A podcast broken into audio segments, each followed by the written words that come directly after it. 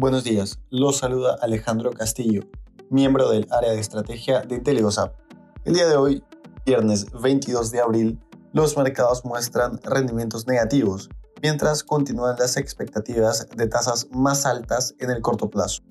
En Estados Unidos, los futuros del S&P 500 registraban pérdidas durante la mañana, ante las preocupaciones de tasas más altas en el corto plazo. El presidente de la Reserva Federal, Jerome Powell, mencionó ayer que es probable que se realice un alza de tasa de 50 puntos básicos en la reunión de mayo, en línea con lo esperado por los inversionistas.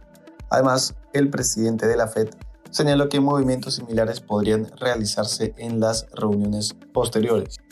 En la eurozona, las bolsas muestran pérdidas ante temores de tasas de interés en dólares y en euros más altas durante los siguientes meses. Luis de Guindos, el vicepresidente del Banco Central Europeo, señaló que la autoridad monetaria debería dejar de comprar activos para julio y no descartó la posibilidad de elevar las tasas de interés ese mismo mes o en septiembre. Por otra parte, se reportó que las ventas minoristas en el Reino Unido cayeron más de lo esperado en marzo. En el plano político, el mercado se encontrará atento a la segunda vuelta francesa entre Emmanuel Macron y Marine Le Pen en Asia, el Hang Seng cerró ligeramente a la baja.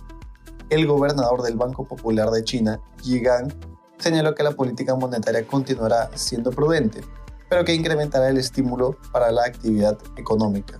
Por su parte, el Nikkei japonés cayó, en línea con las significativas pérdidas de ayer del sector tecnológico en Wall Street.